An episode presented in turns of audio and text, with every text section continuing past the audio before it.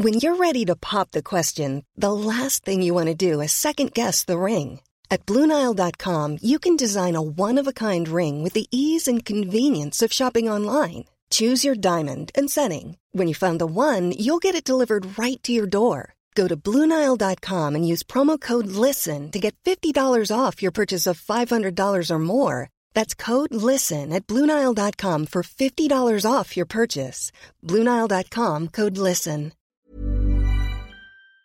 Le vote utile. Le vote utile. Le vote utile. un vote utile. Un vote utile. Vote utile. Le vote utile, c'est vraiment la petite musique qu'on entend sur tous les plateaux à chaque présidentielle. On n'est plus qu'à quelques semaines du premier tour et ça ne manque pas. Candidats, soutien, journalistes, éditorialistes, tout le monde n'a plus que ce mot-là à la bouche. Je suis Maëlle Lecor et vous écoutez Un coup de pied dans les urnes, le podcast Mademoiselle qui décrypte la présidentielle.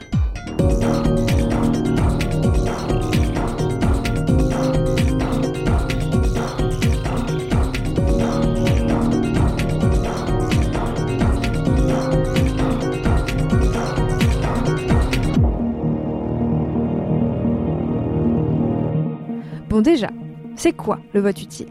C'est une expression pour parler d'un vote qu'on ne ferait pas vraiment parce qu'on soutient un candidat et son programme, mais plutôt en réfléchissant aux conséquences du bulletin qu'on mettra dans l'urne. Ça peut être empêcher un candidat d'accéder au second tour, ou bien favoriser un autre avec lequel on n'est pas vraiment en accord, ou en tout cas pas surtout, mais qui a un peu plus de chances de faire un bon score à l'arrivée que le candidat dont on se sentait plus proche en termes de proposition. En gros, si on schématise, par opposition au vote de cœur, au vote de conviction, on trouve le vote utile. Évidemment, parler d'un vote utile, ça ne se fait pas dans le vent, en se basant sur rien. Il faut donc avoir connaissance des intentions de vote en amont du scrutin, et donc réussir à discerner qui est susceptible d'arriver au second tour, voire de remporter l'élection. Et je suis le seul en capacité de battre M. Macron. Dans une campagne électorale où il ne se passe pas un jour sans qu'un média sorte un nouveau sondage, la question du vote utile surgit donc assez facilement. Et puis surtout, le vote utile, c'est lié à une histoire, à une évolution du paysage politique français. S'il apparaît dans les années 60, ce n'est qu'au début des années 2000 que l'expression s'est vraiment installée. 21 avril 2002, il est 20h et c'est la tête de Jean-Marie Le Pen qui apparaît dans la télé au milieu du salon. Je m'apprête à couper le gâteau, donc que j'ai préparé pour le dessert, et toute la famille est bouche bée, sous le choc. Ce jour-là, Lionel Jospin, candidat du PS, échoue à gagner le second tour à la surprise générale. J'assume pleinement la responsabilité de cet échec et j'en tire les conclusions en me retirant de la vie politique après, la fin de l'élection présidentielle. Aussitôt, il faut trouver des raisons et des coupables.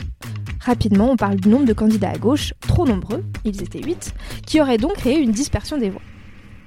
Cette élection de 2002, où le candidat du Front National avait réussi à être face à Jacques Chirac au second tour, ça avait traumatisé tout le monde et personne ne voulait revivre ça.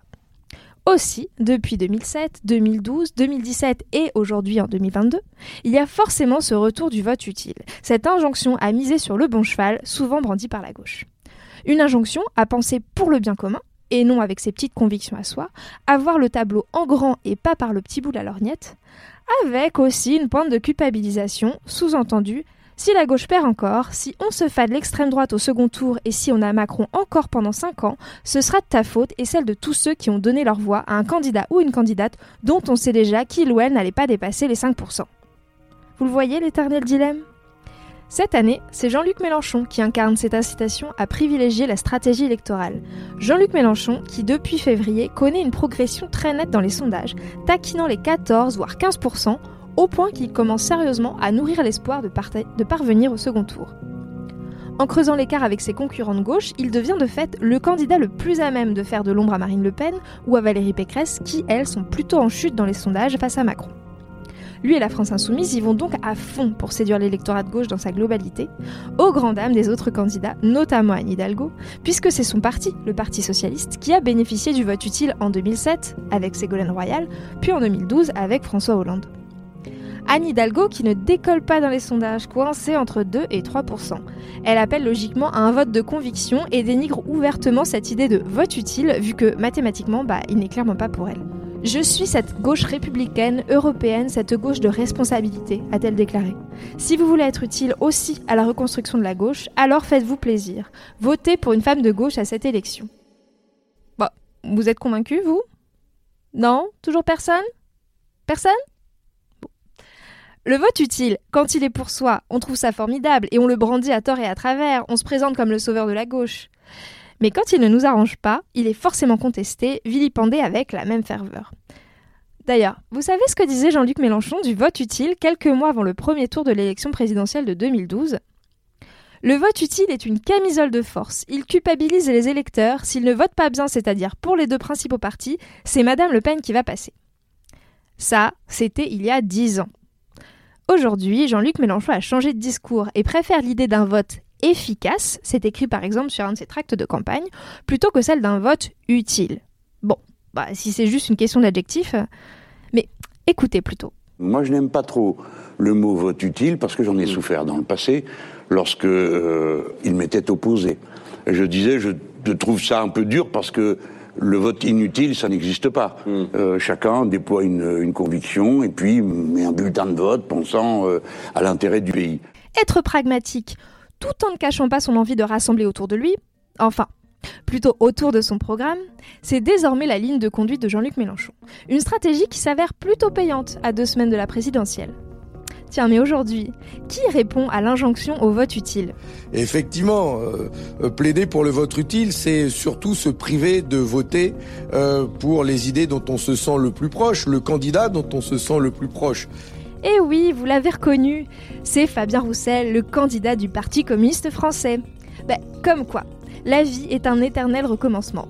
Même histoire, même personnage, juste un autre casting.